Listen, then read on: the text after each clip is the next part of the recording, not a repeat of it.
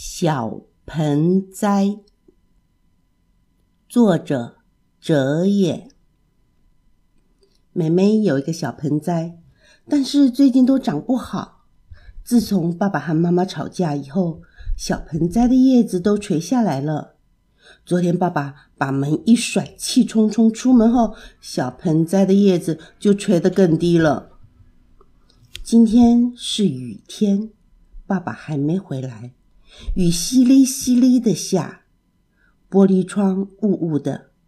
妹妹用小鼻子顶在玻璃上，画出一个小圆圈。从小圆圈看出去，阳台上的小盆栽上面有一只小瓜牛。小瓜牛沿着叶子的边缘爬，留下一道湿湿的印子。妹妹回头大喊：“妈妈有瓜牛！”妈妈拖着下巴坐在餐桌旁发呆。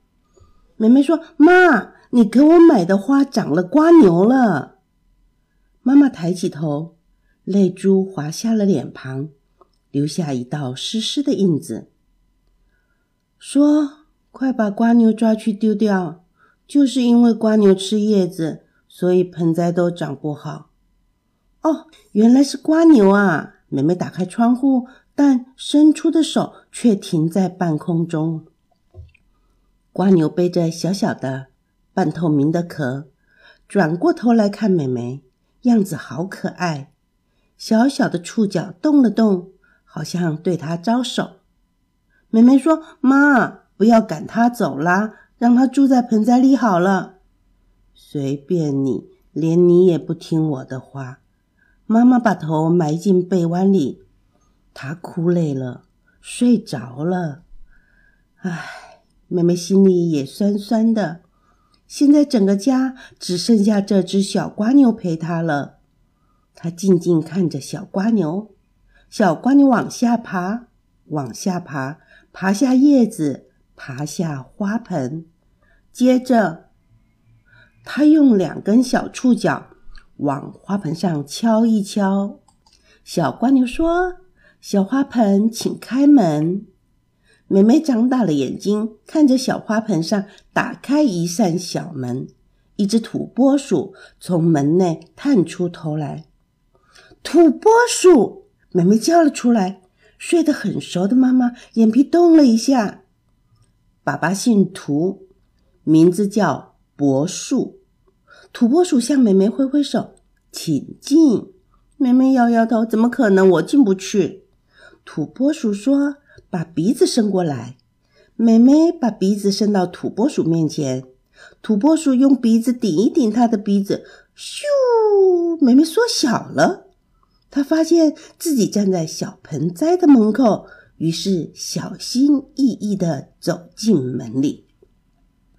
门里是一间可爱的小客厅，土拨鼠用小胡子烧水，泡了一杯香喷喷的热巧克力，端给美美喝。好久没有人泡热巧克力给他喝了，美美的眼泪滴了下来。土拨鼠惊讶地说：“没想到我泡的巧克力好喝到让人哭出来。”不是啦，妹妹把爸爸妈妈吵架以后都没人理她的事说了出来，说不知道爸爸什么时候才会回来。嗯，去问草原中间的老婆婆吧。他知道很多事情哦。土拨鼠打开另一扇门，门外是一片大草原，一只大瓜牛停在门口。哦，是你呀！妹妹爬上瓜牛透明的壳，大瓜牛载着它缓缓的在草原上爬。草原中央有一栋小木屋，妹妹跳下瓜牛，推开木屋的门。门里有个老婆婆坐在摇椅上织毛线。奶奶，妹妹飞奔进她的怀里，她长得好像过世的奶奶。老婆婆慈祥的点点头：“你不用说，我都知道，不用担心。”老婆婆推开窗，窗台上有个小盆栽，盆栽上有栋小公寓。